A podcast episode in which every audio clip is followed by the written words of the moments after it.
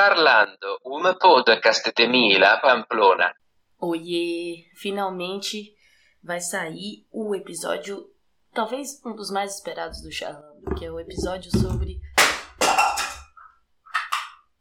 É difícil gravar com gatos.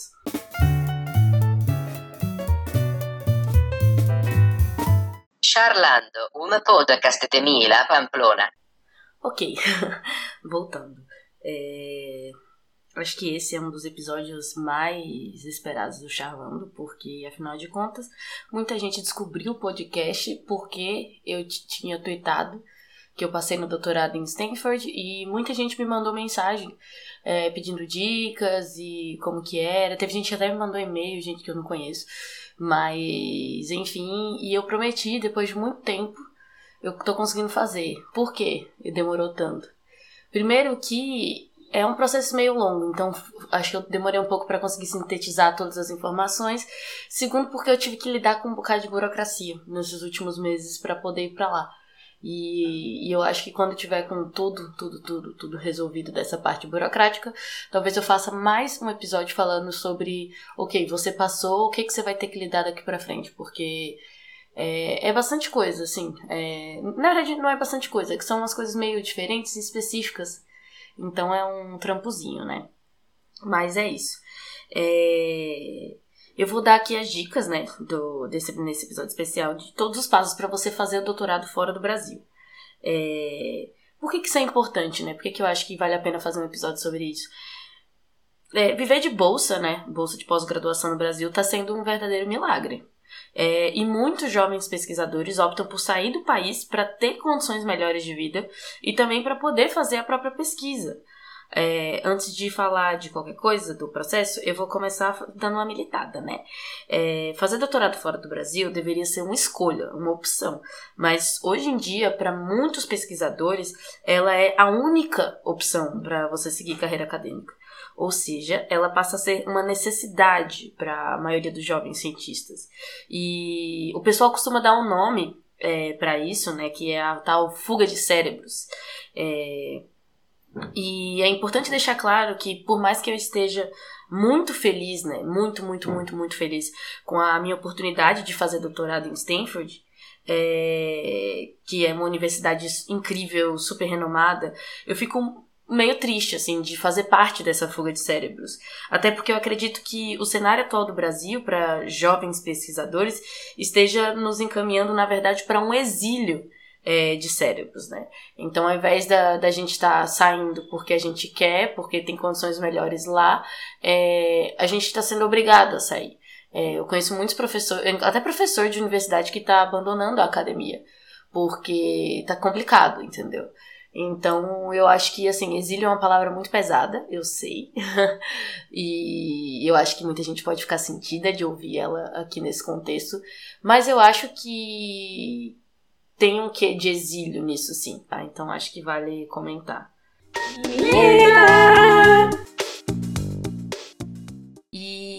E é muito importante, né, que a gente olhe para todas essa, essas possibilidades de lugares, né, de grupos de pesquisa, países, etc. E você pense, onde eu quero trabalhar? É... E como tudo começa, né? Como a maioria das coisas, começa no Google, entendeu? Eu recomendo você pesquisar as instituições que têm esses possíveis orientadores de interesse e ver como é o processo de admissões. E aí, tem várias perguntas que você tem que fazer. Eu vou falar algumas aqui, que como, por exemplo, ah, eles têm bolsas para todos os alunos? Tem um processo seletivo específico ou é algo tipo, ah, você manda e-mail pro orientador e você já vai direto, né, pro laboratório se ele te aceitar? Algum, é, algum na Europa, né, eu descobri que, por exemplo, é uma grande bagunça, assim, tem um pouco de tudo. É, na França e na Alemanha, que eu vi um pouco mais a fundo, é, em muitos lugares o processo é Manda e-mail para o orientador, vê se ele tem vaga no laboratório, se ele tem uma vaga para você, se ele tem interesse em você e se ele tem bolsa para você, e aí você já vai. E isso pode acontecer em qualquer momento do ano. É, mas também tem lugares que são mais parecidos com os Estados Unidos no sentido de ter um processo seletivo, né? Um processo de admissões do doutorado, que é todo focado numa época do ano e que você vai dizer lá seus orientadores de interesse e você pode já ir para um laboratório específico, mas muitas vezes você já você vai ser aluno do departamento da instituição e aí você pode rodar em laboratórios antes de decidir onde você vai fazer o seu doutorado. Então tem um, tem né, bastante opção ali. E isso é importante, porque nesse caso, por exemplo, da Europa, que você fica pensando, tá, mas como eu vou saber quais laboratórios têm vaga? Cadê o LinkedIn dos laboratórios, entendeu? Cara, os laboratórios, eles não têm um padrão de onde divulgar as vagas, né? Mas eu vejo muita vaga no ResearchGate, né, que é uma rede social dos cientistas. Tem muita vaga sendo divulgada no, próprio Twitter, então se você é um pesquisador, vale a pena você ter um Twitter acadêmico ou até um Twitter normal e você seguir os pesquisadores que você tem interesse, porque quando surgir uma vaga, eles provavelmente vão divulgar lá. E Outro caminho que eu gostei muito, né, que para mim, pelo menos na minha área, funciona, é você ser membro das sociedades científicas é, da sua área. Então, por exemplo, eu sou membro da IUCI, né, que é a International Union for the Study of Social Insects. E na IUCI, eles têm uma newsletter, né, que eles mandam acho que a cada 15 dias, não sei, uma... eles mandam essa newsletter e sempre tem uma sessão de vagas. Então, os professores do mundo inteiro, que são da UC, né, que também trabalham com insetos sociais, eles podem divulgar essas vagas, né, se é uma vaga de pós-doutorado, uma vaga de doutorado, e às vezes são vagas de projetos específicos, às vezes não. E isso tudo é divulgado e você recebe todas essas opções. Então, eu cheguei a olhar bastante vaga lá, é, e foi bastante interessante, assim, eu achei uma das formas mais organizadas, assim, de saber o que, que as vagas queriam e tudo mais. E por isso tudo, né, eu digo que o processo seletivo, na maioria dos doutorados fora do Brasil, começa na verdade com um e-mail. Antigamente era por carta, telefonema, essas coisas. Mas hoje em dia você vai mandar e-mail para um possível orientador. É, e nesse e-mail você vai se apresentar, você fala um pouco do que você faz atualmente, dos seus interesses né, de pesquisa para o futuro, e meio que você dá a entender, assim, pergunta se existe alguma vaga no laboratório dele. E uma coisa super importante é você anexar o seu currículo. É, lá e esse e-mail, né, provavelmente você deve mandar ele em inglês e enfim, e se tiver uma vaga, e se o professor der uma olhada lá e falar, ah, não, esse aluno parece ser interessante, ele vai te mandar uma mensagem e, e vai responder e vai falar, ah, beleza, vamos conversar, entendeu? Vamos fazer uma videochamada, um Zoom, um Google Meet, e aí vocês vão conversar um pouco, assim, e... Enfim, e aí se ele falar, não, beleza, é, vamos, vamos fechar, entendeu? Aí você provavelmente vai para lá. E uma coisa que é importante é que, assim, é, eu acho que, no geral, é bom lembrar que a língua oficial da ciência no mundo é o inglês. Então, se você for mudar para um país que não a língua, né, a principal língua não é o inglês, é, isso não necessariamente é um limitante para você. Porque a maioria das instituições só querem que você fale inglês, entendeu? Então você consegue, falando inglês, inglês dá pra ir. E, no geral, as aulas, tudo para os alunos das universidades, né? Para os alunos internacionais são em inglês justamente por isso. O que você talvez tenha dificuldade é na, no resto da vida naquele local. Então, é, mesmo que você só fale inglês e você consiga ir, vale a pena você tipo, ter algum tipo de rede de suporte e, principalmente lá, investir em alguma coisa da língua local. Porque, querendo ou não, é, por mais que muita gente fale inglês na Europa e tal, tem lugares que as pessoas não, não falam muito assim, entendeu? Então você pode sofrer um pouco com isso, assim, com a limitação da própria língua. E tá, beleza. Digamos que você, né, mandou um e-mail lá pro possível orientador, esse professor olhou lá esse perfil e falou: Hum, esse aluno tem potencial e, né, vai olhar e vai responder para você. E aí você vai fazer umas videoconferências com ele, em que você vai perguntar coisas, né, sobre o laboratório dele e tal. Ele vai perguntar bastante coisa, né, sobre você, para ver como que você é, como que você trabalha. E esse é um momento muito importante, porque é como se fosse uma entrevista de emprego na ciência, assim. E é muito legal que você faça algumas perguntas para ele, porque por mais que você queira muito que ele te aceite, é, você tem que estar tá ligado para mostrar que, um, acho que você tem uma certa independência, né? No sentido de, tipo, você não vai aceitar qualquer coisa se ele de forçar alguma coisa assim, que, que sabemos que no mundo acadêmico existem situações complicadas. É, então é super importante você perguntar para ele como ele descreveria a dinâmica do laboratório dele, como o laboratório dele funciona, é, o que ele espera dos alunos dele. Você pode comentar com ele o que você espera do, de orientação. É, você precisa garantir, isso é super importante, garantir que você vai ter financiamento durante todo o doutorado. Então, assim, isso é super importante, essa bolsa, né? A grana para te financiar vai vir do laboratório dele, vai vir da universidade, você tem financiamento durante todo o período, ou você vai ter numa parte e depois você tem que arrumar outro tipo de financiamento. Essas coisas têm que estar muito claras, porque grana é BO, entendeu? Money,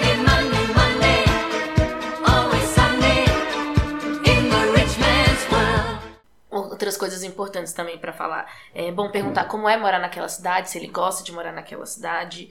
É bom perguntar se existem muitos alunos internacionais na universidade, no laboratório dele, porque, no geral, se existem né, é, mais alunos internacionais, as pessoas é muita gente fora de casa, então as pessoas tendem a se acolher um pouco mais, assim. Então acho que fica um pouco mais fácil.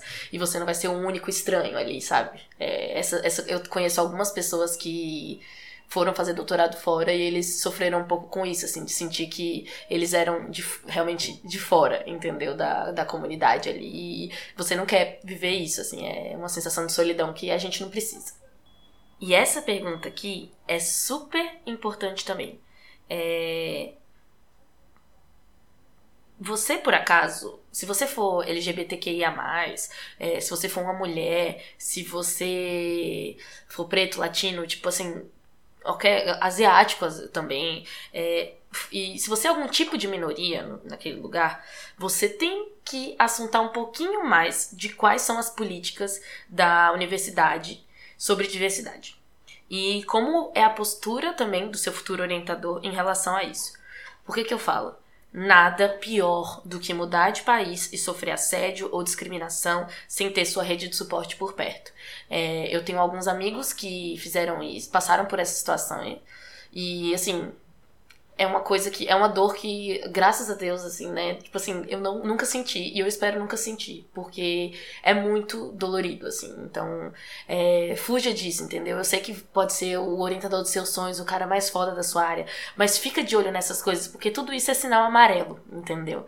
E a gente tem que prestar atenção nos sinais amarelos na nossa vida, porque a gente não precisa se enfiar em furada. A vida já é muito difícil. A vida na academia é ainda mais difícil. A gente não precisa procurar mais problema do que a gente vai ter.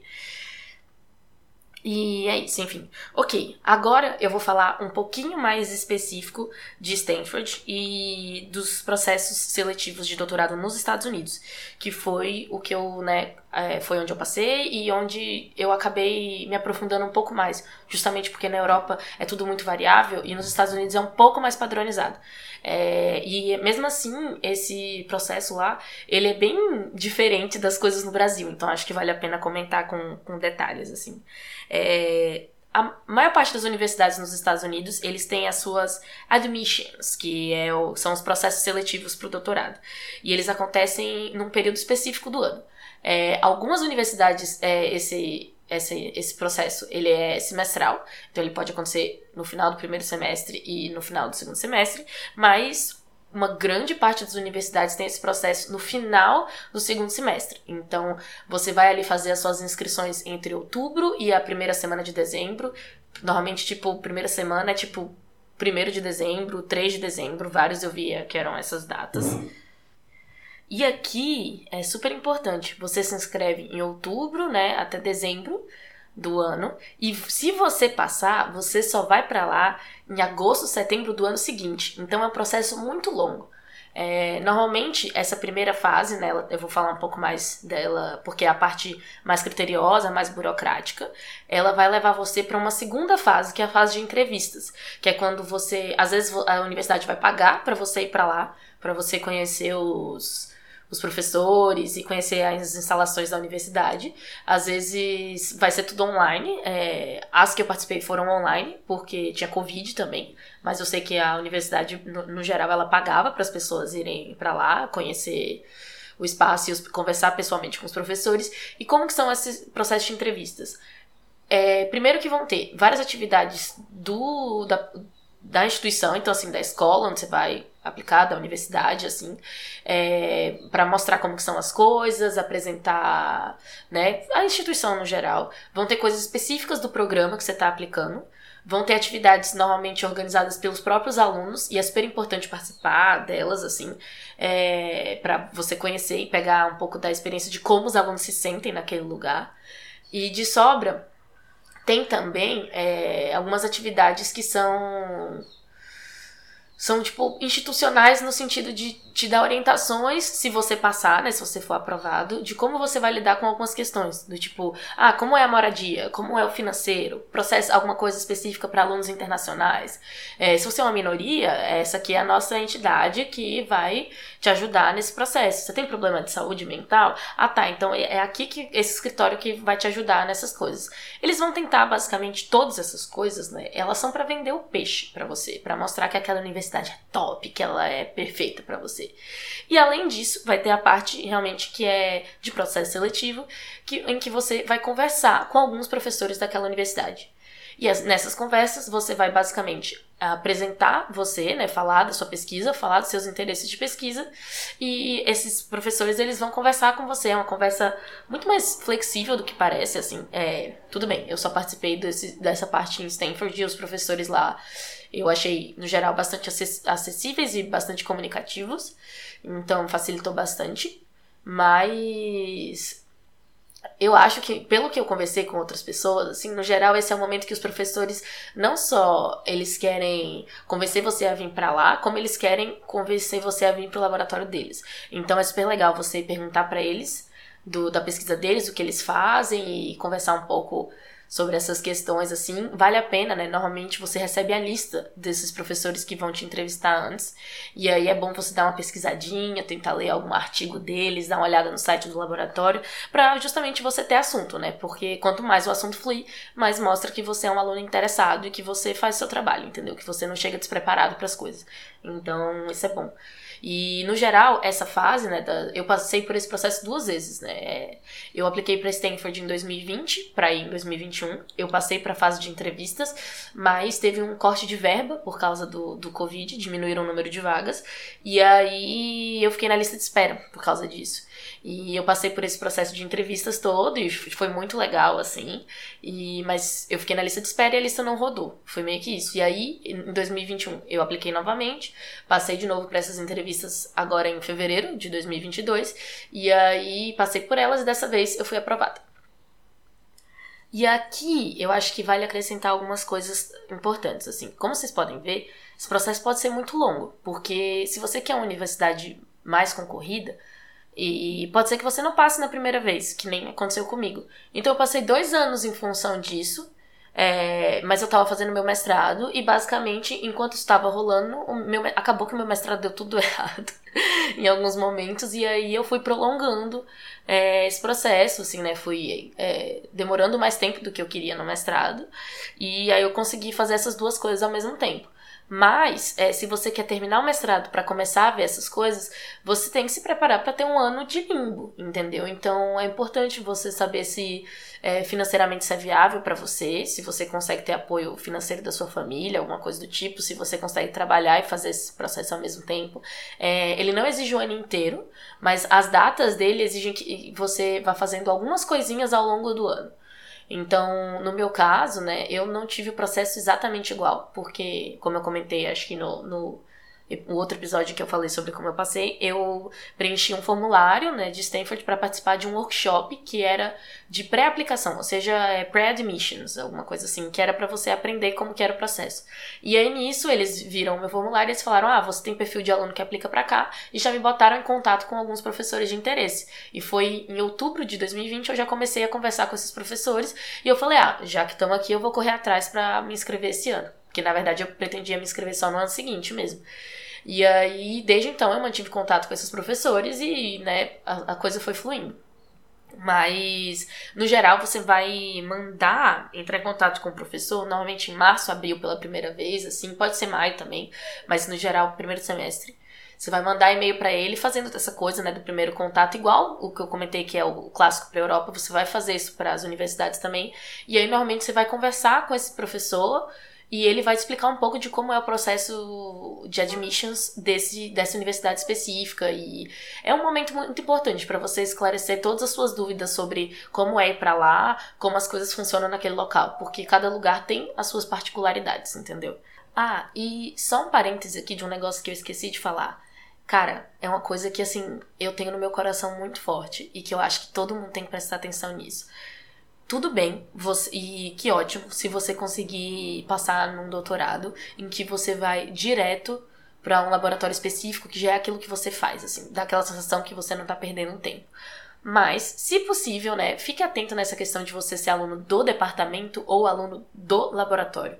Porque, normalmente, se você é aluno do departamento, se der uma merda, entendeu? Se der tudo errado na sua pesquisa, se tiver problema com seu orientador, assédio moral, assédio de todos os tipos, problema, sabe? Tudo que pode acontecer no laboratório de ruim, é, em termos de convivência, você consegue trocar de laboratório e fazer outro projeto ou qualquer outra coisa. E você não precisa ficar com compromisso com algo que te faz sofrer. É, a questão de saúde mental na academia a gente sabe que é muito é, complicada. E ela vai ser complicada mesmo que você tenha um ambiente é, muito acolhedor, entendeu? Porque é um grande desafio seguir a vida acadêmica. Então é super importante prestar atenção nisso, assim. Eu, um dos motivos de eu escolher Stanford é porque eu sou aluna do departamento. Então eu tenho contato com professores de lá que eu admiro muito, muito e que eu quero fazer pesquisa com eles, assim, acho que é o que eu realmente acho que vou acabar fazendo. Mas eu sou, por exemplo, no meu caso, é, eu sou obrigada a fazer rotações. Então eu vou fazer no meu primeiro ano, eu não entro lá com um projeto fechado. Eu rodo em pelo menos três laboratórios em que eu faço estágiozinhos, entendeu? E aí eu decido onde eu vou fazer o meu projeto e é o tempo que eu tenho para maturar o que eu quero fazer de pesquisa no, nos próximos quatro anos do doutorado. E eu acho isso muito legal, assim, eu acho que isso protege muito os alunos e a saúde mental deles. Então, mesmo que você vá para um laboratório específico desde o início, é, é bom saber se essa possibilidade existe na universidade, assim, e como o seu orientador se sente em relação a isso. É, no meu caso, né, a minha possível orientadora sempre deixou muito claro que, olha, a gente tá aqui conversando, mas tudo bem se você chegar aqui e você perceber que você quer fazer outra coisa da sua vida, ou se a gente não conseguir trabalhar junto, sabe? Se, se as, no as nossas dinâmicas forem diferentes. Tá tudo bem, eu tô te ajudando no processo, e assim, você não tem nenhum compromisso comigo, você tem compromisso com você, entendeu? E enfim, é muito importante ter esse diálogo aberto desde o início, assim, porque, primeiro, que me dá confiança na pessoa, né? Porque eu sei o que, o que ela espera de mim, eu não me sinto presa àquilo. E segundo, que eu sei que eu tenho caminhos diferentes de acolhimento ali, dependendo do que acontecer. Então, acho isso bem da hora e acho que vale a pena prestar atenção nisso aí. Mas enfim, voltando um pouquinho para as datas. Tá, março, abril, você vai mandar e-mail para os professores pela primeira vez. É, e-mail, você se apresenta rapidamente, fala o que você gostaria de pesquisar, comenta alguma coisa do laboratório dele, assim, que você acha interessante, da pesquisa dele, ou de algum artigo que você leu dele. É, anexa o seu CV e pergunta se vocês podem conversar mais, assim, né? É, você pode também já assuntar se tem vaga no laboratório dele. No geral, não precisa, assim, mas é, uma coisa super importante é que, assim, professores são muito ocupados. De verdade, assim, tem professor que até hoje não me respondeu, assim. Então. Ai, é duro, né? Então, se eles não responderem o e-mail de vocês, espera uma, duas semanas, assim, no máximo, manda de novo. E, cara, se você fizer isso umas três vezes e a pessoa não responder, provavelmente aquele orientador não vai poder te dar muita atenção né? Ele já não conseguiu responder o seu primeiro e-mail nem para dizer não rola. Talvez ele tenha até olhado e falado não gostei, não quero esse tipo de aluno. E às vezes não tem nada a ver com você, às vezes é tipo, mano, as pessoas têm preconceitos, entendeu? Ou às vezes as pessoas não têm verba mais para aluno e são atarefadas e esquecem de responder. Muitas coisas acontecem ali. Então, se a pessoa já não respondeu o seu e-mail, tudo bem, entendeu? É vida que segue, a fila andou, entendeu? É, como diria a Ariana Grande, thank you next. Vamos para o próximo possível orientador. E tá, então seguimos. Você conversou com o seu possível orientador, perguntou todo o esquema da universidade, perguntou de diversidade, de grana, como é me viver lá, tá tudo respondido, tudo parece ótimo Milhões. E agora é, começa a parte chata e a, a, a parte mais importante, que é providenciar toda a burocracia. Então, é, geralmente o que você vai precisar em quase todos os processos é, três ou quatro cartas de recomendação. Alguns são dois, pelo que eu vi, mas o mais comum são três ou quatro. Você vai precisar preencher formulários de inscrição. Você vai precisar de um CV em inglês, que você provavelmente já tem nesse momento que você mandou para esse orientador inicialmente. Você vai precisar de documentos, tipo histórico escolar em inglês, de graduação, de pós, se você tiver. É, você vai precisar de um Statement of Purpose, que é o, né, o sua carta de propósito ali, em que você vai falar várias coisas, vou comentar mais pra frente.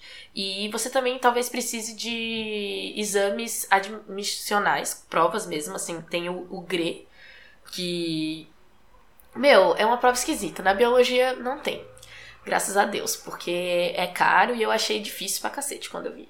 Mas é umas provas padronizadas, assim, tipo os SATs que tem nos Estados Unidos, assim, que é tipo o Enem deles, eles têm um negócio que é meio de matemática, língua, umas coisas assim. E, enfim, essa prova existe e você talvez precise fazer ela. Mas, normalmente, para os alunos internacionais, pelo menos nas, na área de bio e vários dos processos que eu vi, ela é opcional. Então, alô, alô, graças a Deus, não precisei lidar com isso.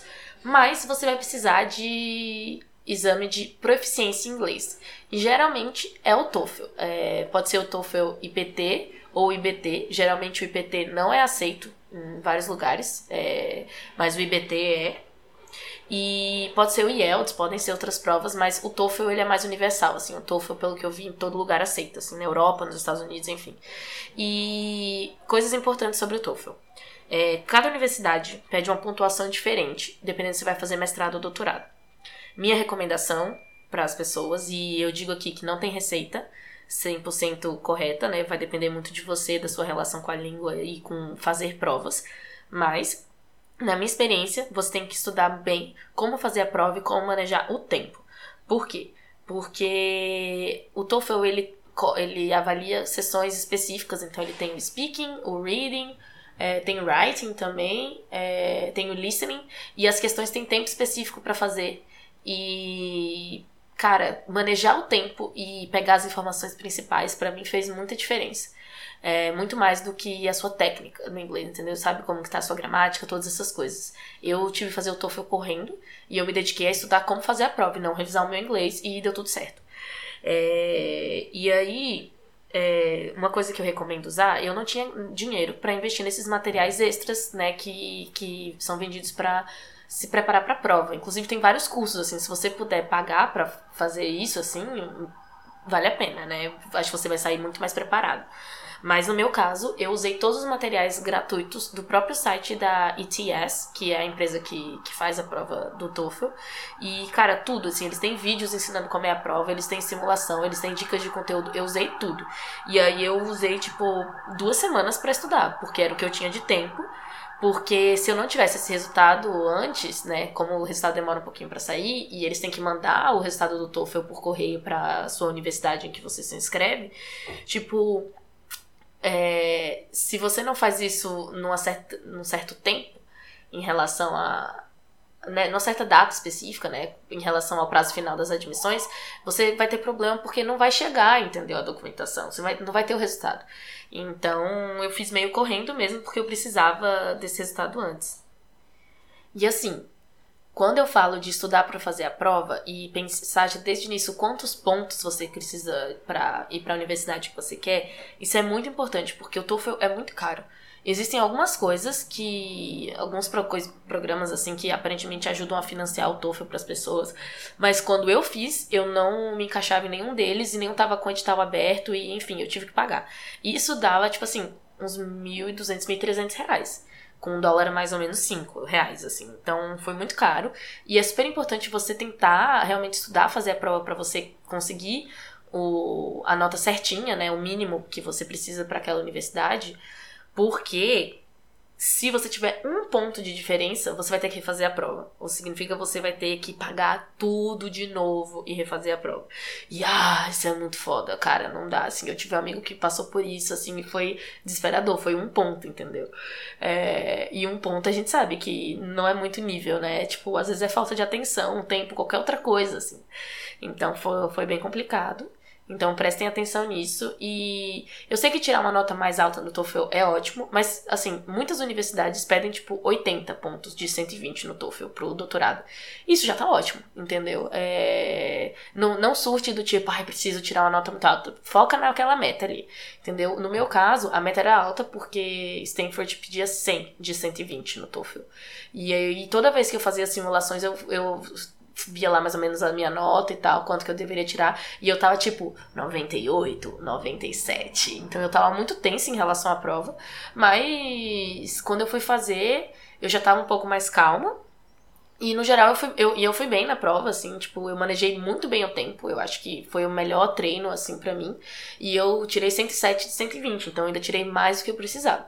Então é isso, assim. É, lembrem que é importante saber inglês, mas é importante saber fazer as provas, entendeu? Foquem nisso, isso é importante para tirar a notinha que precisa e não falir fazendo TOEFL, entendeu? Não precisamos gastar esse dinheiro, a gente já tá aqui sofrendo demais no Brasil. É, é isso, não vou falar mais nada não, senão vou me perder. Tá, e. Ah, finzinho sobre o TOEFL. Se inscreve com antecedência. Pelo que eu vi, demora umas seis semanas pra ele, até para eles mandarem as coisas para a universidade. Então, é, tenta fazer a prova com pelo menos uns dois meses de antecedência, três meses. Caso você, né, se tudo der errado, você precisar fazer a prova de novo. É, e vamos para mais um tópico. Cartas de recomendação. Beleza, você vai precisar de uns três, quatro professores que te conheçam muito bem, que torçam por você, entendeu? Eles têm que ser os seus cheerleaders na vida, assim, eles têm que torcer pelo seu futuro, têm que te conhecer bem. Por quê? Cartas genéricas são muito ruins, cartas genéricas pegam mal, entendeu? A carta que de recomendação de um professor tem que falar do tipo, olha, essa é a minha vivência com essa pessoa e ela é incrível, entendeu? Ela tem muito potencial, ela pode ter dificuldade nisso, nisso, nisso, mas ela ama ciência, ela acredita nas coisas, é uma pessoa dedicada, esforçada. Então assim, ele precisa vender o seu peixe, entendeu? E vender o seu peixe sem ser você, entendeu? É uma pessoa de fora que vai falar, porra, esse moleque tem potencial, entendeu? Ele trampa bem pra caralho, entendeu? É isso, você precisa dessas cartas, é mega, mega, mega importante. E como quem, a, quem olha nesse processo de admissões na maioria dos lugares são próprios professores, eles ouvirem a opinião de outros professores sobre você pesa muito. Então, as cartas de recomendação são uma das partes mais importantes do seu processo admissional. No geral, as cartas e o Statement of Purpose são as duas coisas mais importantes, o que tem mais peso, entendeu? Óbvio que todas as outras coisas importam, mas esses dois é, juntos, assim, se um deles não tiver muito bom, é, as suas chances diminuem muito, assim, de passar. É... E o que, que eu recomendo nisso aí? É, já, né, procurem professores que foram seus orientadores, professores de matérias que você fez monitoria, professor que você fez alguma comissão na universidade, porque ele conhece, né, o seu lado de integração na universidade, pode ser professor que te deu aula também, que você teve uma relação muito boa. E é isso, assim, é super importante. Eu tentei selecionar professores que conhecessem diferentes aspectos do meu perfil, e nisso eu chamei meu orientador, minha co-orientadora, é, um professor do qual eu já fiz monitoria de matéria e que também me conhecia muito bem, porque ele foi diretor do meu instituto. E na época que eu era presidente de atlética e que eu era de várias comissões de como representante discente, então a gente eu convivi muito com ele num aspecto meio é, como líder da comunidade, assim, sabe, como representante dos estudantes. Então acho que como ele também né, era um diretor, ele estava no cargo desse, acho que a carta dele com certeza pesou muito para mostrar para a universidade que eu tenho um perfil de aluna engajada e que contribui com a comunidade.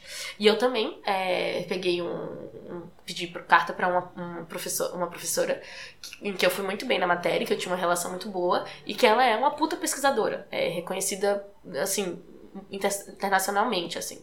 E é muito importante, assim. Se você tiver tido só um orientador e não tiver co-orientador e não tiver feito monitoria, cara, procura professores que, com quem você fez matéria, com que você tem uma relação boa, que te conheçam mais ou menos, assim. E se você tiver que selecionar entre a pessoa que te conhece bem e uma que te conhece médio, mas que é um puta pesquisador, assim, que tem muito impacto fora do Brasil, é, vai no médio e conversa bastante com ele, assim, tipo, nem que vocês precisam conversar mais e.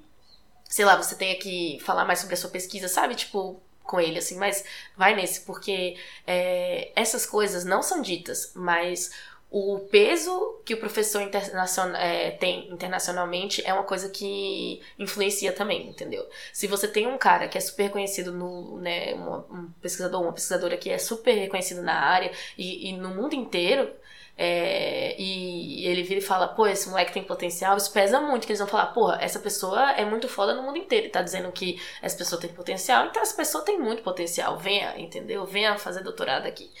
É meio que essa vibe. E tá, eu falei que as cartas de recomendação são super importantes e a outra coisa super importante é o Statement of Purpose.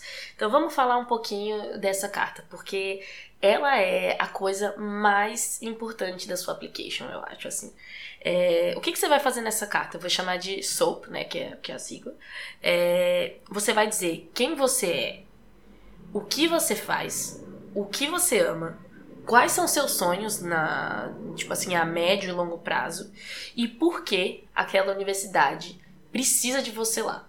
E o que você vai trazer de incrível para aquela universidade, entendeu? Você tem que mostrar que aquele lugar é o lugar certo para você, que aquele programa de pós é o lugar certo para você e que se eles não te aceitarem, quem tá perdendo são eles, entendeu? Você tem que vender o seu peixe. E é muito importante porque aí você vai ter um mega storytelling, entendeu? Tipo, o meu statement, eu começo falando assim, é, sem zoeira. É tipo, minha história é, de criança. Olha, eu nasci no interior da Bahia, numa cidade assim, super agrícola. A minha família, ela é muito engajada em relação à minha à comunidade.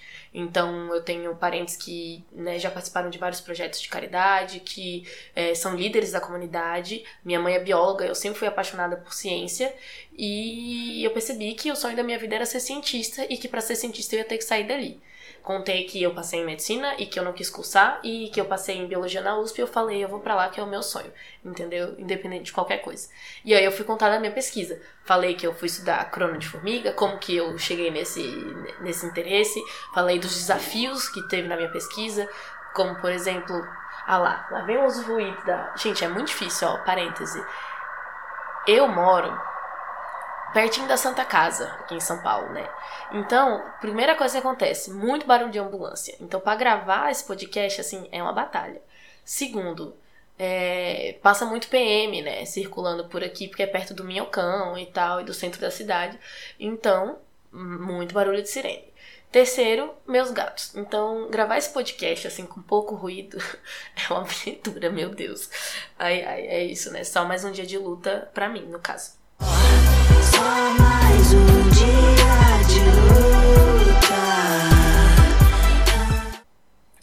Tá, voltando. É, e aí eu falei dessa parte toda, falei da minha pesquisa, falei dos desafios, coisas, por exemplo, ah, deu tudo errado infinitas vezes na minha IC, é, no meu mestrado deu tudo errado. Falei das coisas muito legais que eu fiz, de, por exemplo, ah, eu construí um software com um colega de laboratório para contar formiga, fazer videotracking, foi um mega desafio, é, deu certo, mais ou menos assim. Você conta um pouco dos resultados da sua pesquisa, você fala, tá, e agora, o que você quer fazer? Aí eu falei, ah, eu quero continuar estudando isso e eu quero começar a ir para campo. Eu quero tirar isso da caixinha do laboratório e começar a entender como que essas dinâmicas vão acontecer no na, num contexto um pouco mais ecológico. Então, né, eu tinha já um, algumas coisas assim. Você vai falar professores que você tem interesse. Então, eu lá você tem que falar algum professor, ah, eu gosto disso porque ele trabalha com tal coisa que é parecida, esse outro tal coisa também. Então, você menciona essas coisas que é legal. E aí você fala também é, as coisas. Eu lembro que eu falei é, por que, que eu achava que Stanford era uma universidade muito boa para mim. E eu falei da questão deles prezarem pela diversidade, além da ciência de excelência. E que eu sentia, assim, né? Também eles pedem do, do sonho grande, né? Um pouco no sonho daqui a uma, um, né, um, depois que você terminar o doutorado, no geral, eles querem saber um pouco disso. Falei que eu quero seguir carreira acadêmica, quero fazer pós-doc, mas que eu sinto, né, um dever muito grande de voltar para o meu país e contribuir para desenvolver a ciência aqui e a educação, especialmente depois desses últimos anos terríveis que a gente viveu com esses com o governo, muito corte de verba, né? Todo esse desmonte que a, que a gente tem passado no nosso país e que prejudicam a nossa sociedade, assim, por mais que a gente não veja acho que pessoas que estão fora da academia olham e eles não conseguem visualizar o quanto essas coisas estão ligadas. Mas se você está na academia, você é muito claro assim que nossa, a nossa economia é, tá muito ruim e a gente não está investindo na universidade. Então as pessoas não estão se formando, a gente não tem pessoas, sabe? Não, não, a gente não está formando é, gente num cenário que a gente consegue estimular a nossa economia. É, então vira uma bola de neve, assim, entendeu? A gente tem que investir nas pessoas, na formação das pessoas, para elas poderem contribuir com a sociedade, né? Essa é a ideia da universidade pública. Então eu defendi um pouco dessas ideias, assim, é, do que eu queria fazer, e deu super certo. Mas tem que ser pessoal. Então, assim, não adianta você tentar pegar a receita de alguém que passou. Você tem que realmente é, explorar internamente é, todas essas questões para você. Isso é um processo longo. Então, comece a escrever o seu statement com antecedência. É, você pode ter um único statement que você adapta para cada universidade que você vai se inscrever. É, uma dica preciosíssima que eu recebi é faça muitas pessoas diferentes lerem o seu statement. Eu acho que mais de 10 pessoas leram o meu ao longo dos dois anos que eu me inscrevi. É, eu recebi muitas dicas, foram muitas correções e a evolução foi bizarra. Tanto é muito bom muita gente ler para ter correção do inglês, porque erros é, no inglês é, pegam muito mal no statement. É, eu acho que isso aí caberia uma, uma discussão aí, porque nem todo mundo precisa ser mega falante, mas é o lugar que é o momento que você está defendendo você. Então é importante que você se comunique bem. Então, fez muita, muita diferença para mim. E é isso que eu recomendo, assim, não tenham vergonha de pedir ajuda, sabe? Peça para pessoas diferentes. Eu pedi para amigos que não eram, eram da ciência, mas não eram da área. É, pedi para professores meus lerem, pedi até para professores de lá lerem. Alunos de doutorado fora do Brasil, que eram amigos de amigos meus, leram. E meu irmão, que, tipo, que manja muito de inglês, já trabalhou com tradução, leu também. Então, assim, peça para todo mundo que você puder. Porque é sua chance de ouro, entendeu? Investe, não tem medo, assim. Você tá se expondo, mas é, você pode usar, abusar dos outros para fazer o seu melhor, entendeu? Nesse quesito, porque ciência a gente constrói coletivamente. Então, a sua, o seu statement também pode vir com pitaco de muita gente, entendeu? Acho que você só tem a crescer com isso. Ah, é, umas dicas rapidinhas para o seu CV também. É, cara, CV a gente faz ao longo da vida, então eu sei que muitas vezes a gente tem medo de meter as caras e arriscar fazer muitas coisas, assim. E eu acho que, assim, é, varia muito do seu perfil e eu tenho um perfil de ser muito doida, então eu faço um milhão de coisas ao mesmo tempo. Mas não hesite em participar de coisas, assim. É, tem uma comissão da sua universidade para organizar alguma coisa, um evento de divulgação, um evento de extensão, faz, entendeu? Um congresso faz parte, entendeu? Tenta ajudar ali. É, você tem ali uma oportunidade de auxiliar como representante discente, de fazer uma monitoria. É, você consegue participar de vários congressos no Brasil, fora do Brasil, é, mesmo que não seja tipo assim o seu trabalho perfeito, assim, cara, tenta participar de tudo que você puder. Por quê? Porque se por acaso você ainda não tiver é, publicações, é, artigo científico, isso contrabalanceia muito, assim, entendeu? É, no meu caso eu não tinha, não tenho ainda, né? Tô esperando ainda para publicar. ai, ai, se, se, os meus orientadores ouvirem isso aqui, eles vão ficar, mas você não começou a editar o artigo, né? Fazer as mudanças pra gente submeter. Mentira, eles não vão fazer isso porque eles são fofos, mas eles vão pensar, porque eu tô enrolando. mas é, isso contrabalanceia, porque mostra que você é mesmo que você não tenha uma publicação, você é bastante engajado na academia. E muitas universidades fora, por mais que isso pese muito a questão da, de ter publicação é, de artigo científico, mostra que as pessoas sabem que é complicado, entendeu? É, além de demorar muito para você terminar a pesquisa, demora para você submeter, fica um tempo lá na passando por revisor, volta para você, vai de novo. Tem um custo muito alto em publicar. Então as pessoas esperam mesmo. É normal você publicar a você terminar a pesquisa e você só conseguir publicar um ano, dois anos depois, entendeu?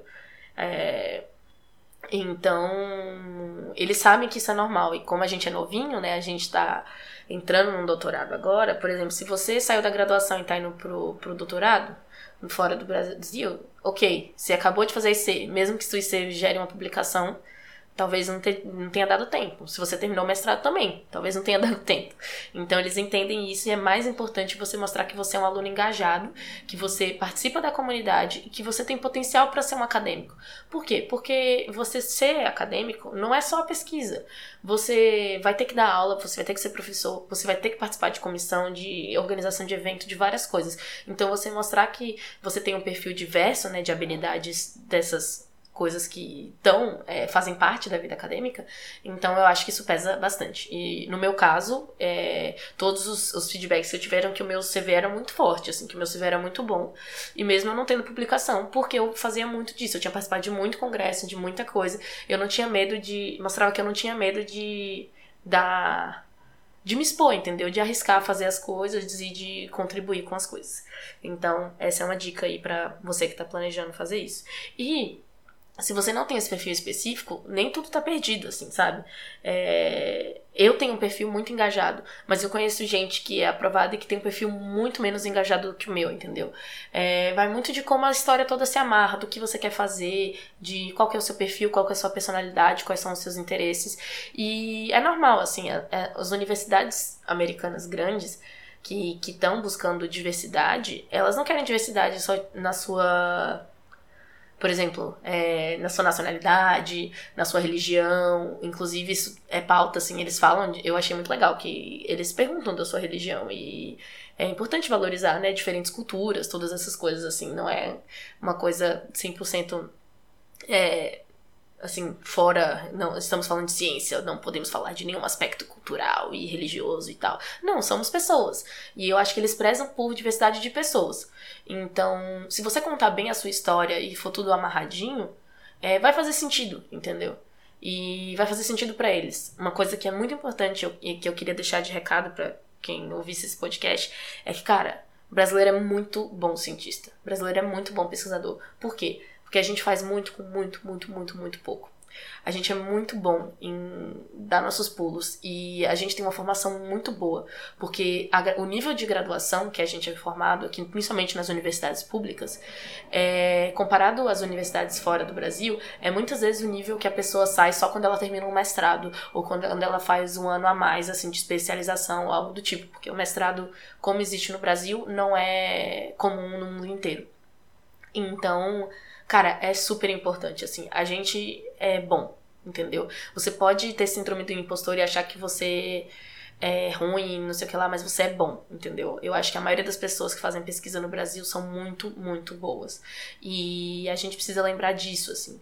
É, se a gente é, é, a gente pode não ser o melhor e, e, eu acho que a gente nunca vai ser o melhor eu acho que não existe ser o melhor na ciência mas a gente é dedicado o suficiente, a gente é esforçado o suficiente e a gente é apaixonado o suficiente para persistir numa vida acadêmica com todos os desafios que a gente viveu até agora no nosso país, assim.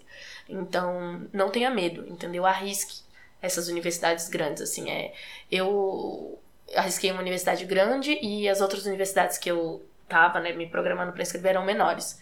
Então é importante, assim, né? Não só se inscreva para as universidades hiper difíceis que você vai ter menos chance de passar porque elas são mais concorridas. Mas se inscreve também em umas médias, assim, porque, cara, é, se você fizer tudo direitinho, se programar direitinho, é, a, a sua chance é muito alta de passar. Por quê? Porque as pessoas sabem que os brasileiros estão fugindo do Brasil para fazer pesquisa fora. E eles sabem que os brasileiros são muito bons no que eles fazem. Então, a gente tem muita chance, entendeu? Esse último momento pareceu muito a Mila sendo coach motivacional risos risos, mas ela tem razão, aqui é positividade tóxica, é nós que voa bruxão. É, é isso. Acho que eu terminei das minhas dicas e eu vou avisar uma coisa super importante. Nossa, acabou de, acabei de ouvir esse episódio e foi tanta informação, já estou perdida. Se acalme, nada tema, ouvinte do Charlando que quer fazer doutorado no exterior tem um post no site, né, no charlando.com.br, em que eu resumi todas essas coisas, assim, fiz um tutorial e eu dei um presentinho para você, que é o link do meu Drive com dicas de aplicação, que tem todos os documentos, todos os materiais que eu usei nesses anos, né? Todas as dicas, todos os tutoriais, tudo, tudo, tudo que eu usei nesses dois anos para me inscrever. Então eu sei que isso vai ajudar muita gente, então tá tudo disponível lá. Tem algumas outras dicas mais gerais lá, tem algumas coisas mais específicas que eu posso ter esquecido de falar aqui. Então dá uma olhada lá. E uma coisa super importante também, Charlano tá num momento de começar a crescer. Então, cara, se você gosta desse conteúdo, assim, se você acha que é legal eu falar de ciência e eu falar de coisas aleatórias também, e a gente tentar dialogar de uma forma muito mais aberta e menos formalzinha e fechada numa caixinha, né? Porque eu converso com as pessoas no Charlando, eu escrevo os textos no blog como se eu estivesse olhando na sua cara e a gente estivesse tomando um café ou tomando uma cerveja, entendeu? É, essa sempre foi a, a minha meta, né? Como comunicadora. E se a gente estivesse também tomando, sei lá, um chocolate quente e conversando com a criança, entendeu? Porque eu adoro falar com criança. Mas, enfim, eu sempre tento isso, assim, se você acha que isso tem potencial, cara, o, o Charlando é um projeto individual que dá muito trabalho para mim e que é muito legal, assim. Então, é, se você gosta mesmo, vai no Spotify, né? Segue, é, coloca lá nota de estrelas, compartilha os episódios com as pessoas, divulga se você quiser também me divulgar como né, me com, compartilhar as coisas que eu falo também no Twitter, no Instagram, é, é milapamplona, o, tanto meu perfil acadêmico no Twitter quanto meu perfil no Instagram. Eu tento botar muito conteúdo lá é, tanto de coisas relevantes aleatórias quanto de ciência também. Então faz isso, assim, dá uma forcinha, porque, cara, é muito difícil divulgar esse podcast. Esses dias, né, eu percebi que eu divulgo muito mal, porque eu esqueço, entendeu? E eu acho meio chato eu ficar compartilhando, ai, vai ouvir e tal, assim, que, sei lá, né, eu tenho um pouco de vergonha, acho que ainda de fazer essas coisas. E aí aconteceu, assim, num dia aleatório, eu abri o Anchor, né, que é o aplicativo da, do Spotify, onde eu realmente uso para publicar o, o, podcast. E aí, do nada, assim, num dia X, é, tinham, acho que 44 é, novas, novas é, ouvidas. Agora, não é views, enfim. É, 44 novos, novos plays, entendeu? Algo nesse sentido, assim, do, do podcast. E pode parecer assim, nossa, isso é pouco, mas o, o Charlando L é um projeto pequeno, entendeu? A gente tem umas 50 pessoas que realmente escutam, assim, com, com frequência. E do nada, ter 44 pessoas num dia X, que eu não fiz nenhum tipo de divulgação e que pararam pra ouvir, é, cara, isso é muito legal. Isso é muito legal para mim, porque eu olho e falo, caralho, tipo, é, hoje, sem me esforçar, né, sem fazer nada, eu consegui fazer com que 44 pessoas parassem para ouvir alguma coisa que eu falei. Podem não ser 44 pessoas, pode ser menos, né, que ouviu vários episódios. Mas as pessoas pararam para me ouvir. E pode ter sido também um bug do Anchor que demorou para lançar vários plays, assim, lançou tudo de uma vez. Mas eu fiquei muito feliz com isso, assim. E eu queria agradecer, porque essas coisas, assim, é... eu tenho um feedback muito positivo do podcast, sabe?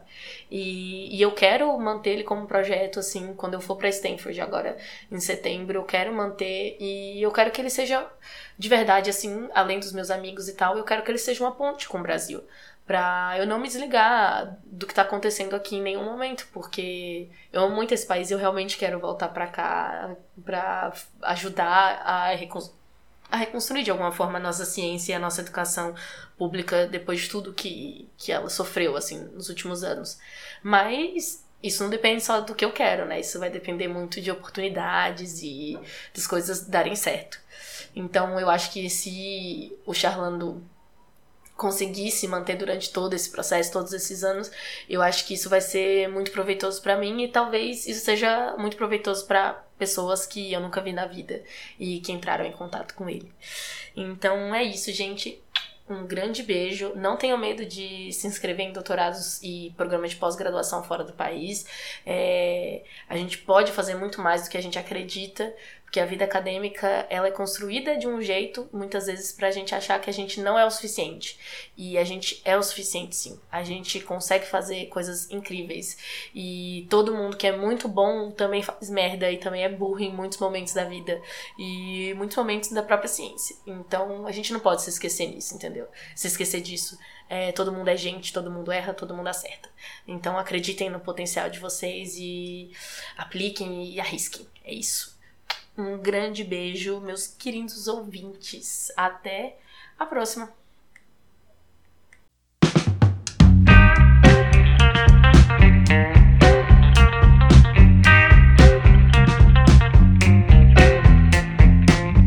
Charlando, un podcast de Mila Pamplona.